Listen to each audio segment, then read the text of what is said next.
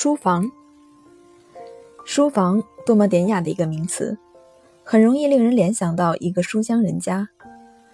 书香是与铜臭相对视的，其实书未必香，铜亦未必臭。周仪商鼎，古色斑灿，终日摩挲亦不觉其臭，铸成钱币才沾染市侩味。可是不复流通的布帛刀错，又常为高人赏玩之资。书之所以为香，大概是指松脂油墨印上了毛边莲时，从不大通风的书房里散发出来的那一股怪味儿，不是贵妇兰熏，也不是霉烂馊臭，而是一股混合的难以形容的怪味儿。这种怪味儿只有书房里才有，而只有士大夫人家才有书房。书香人家之得名，大概是以此。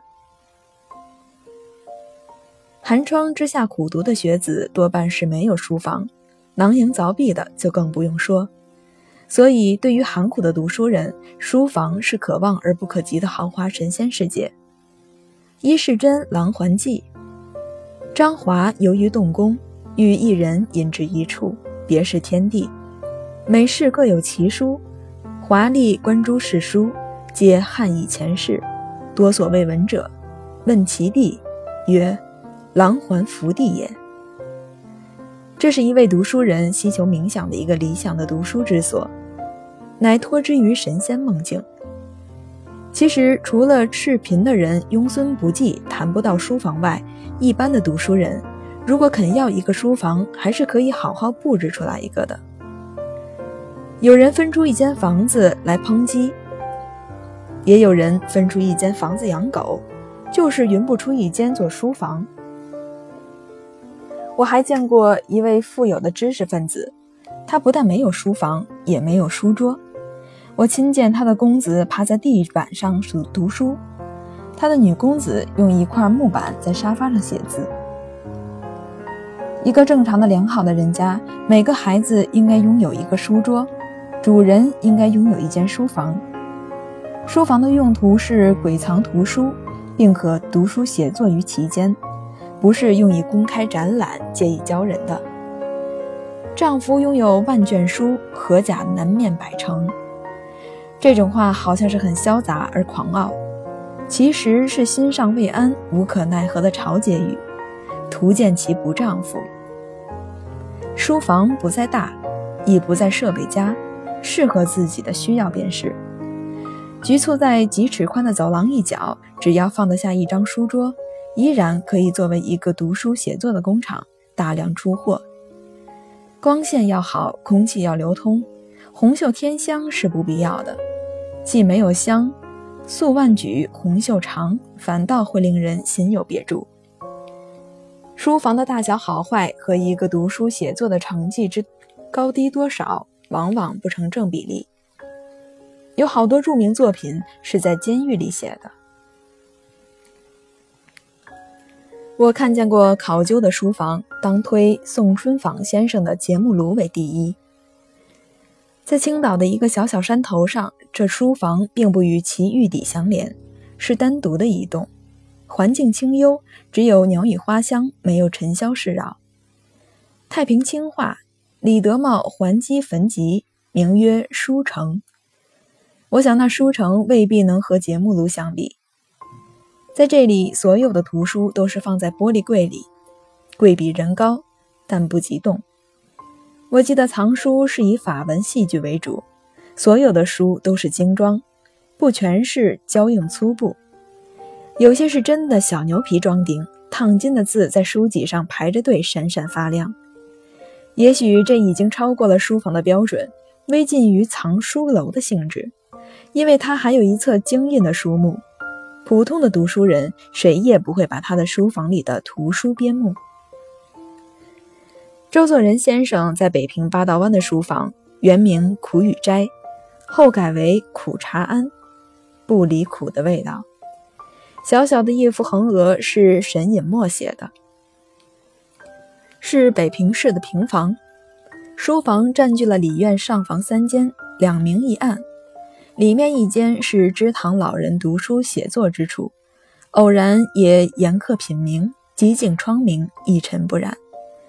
书桌上文房四宝井然有致，外面两间像是书库，约有十个八个书架立在中间，图书中西兼备，日文书数量很大。真不明白苦茶庵的老和尚怎么会掉进了泥沼，一辈子洗不清。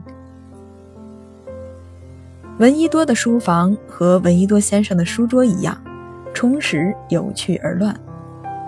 他的书全是中文书，而且几乎全是线装书。在青岛的时候，他仿效青岛大学图书馆鬼藏中文图书的办法，给成套的中文书装置蓝布面，用白粉写上宋体字的书名。直立在书架上，这样的装备应该是很整齐可观。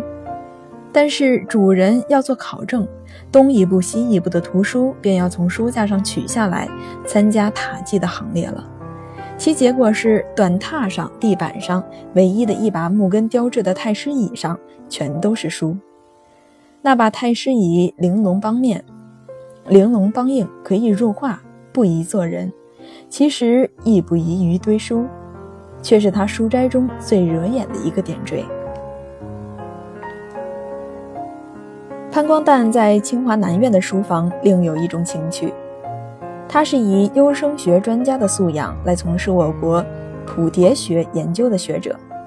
他的书房收藏的这类图书极富，他喜欢用书户，那就是用两块木板将一套书夹起来立在书架上。他的每套书系上。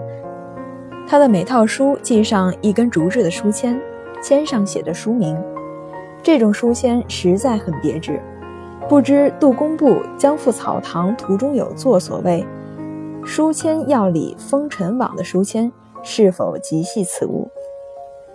光旦一直在北平，失去了学术研究的自由。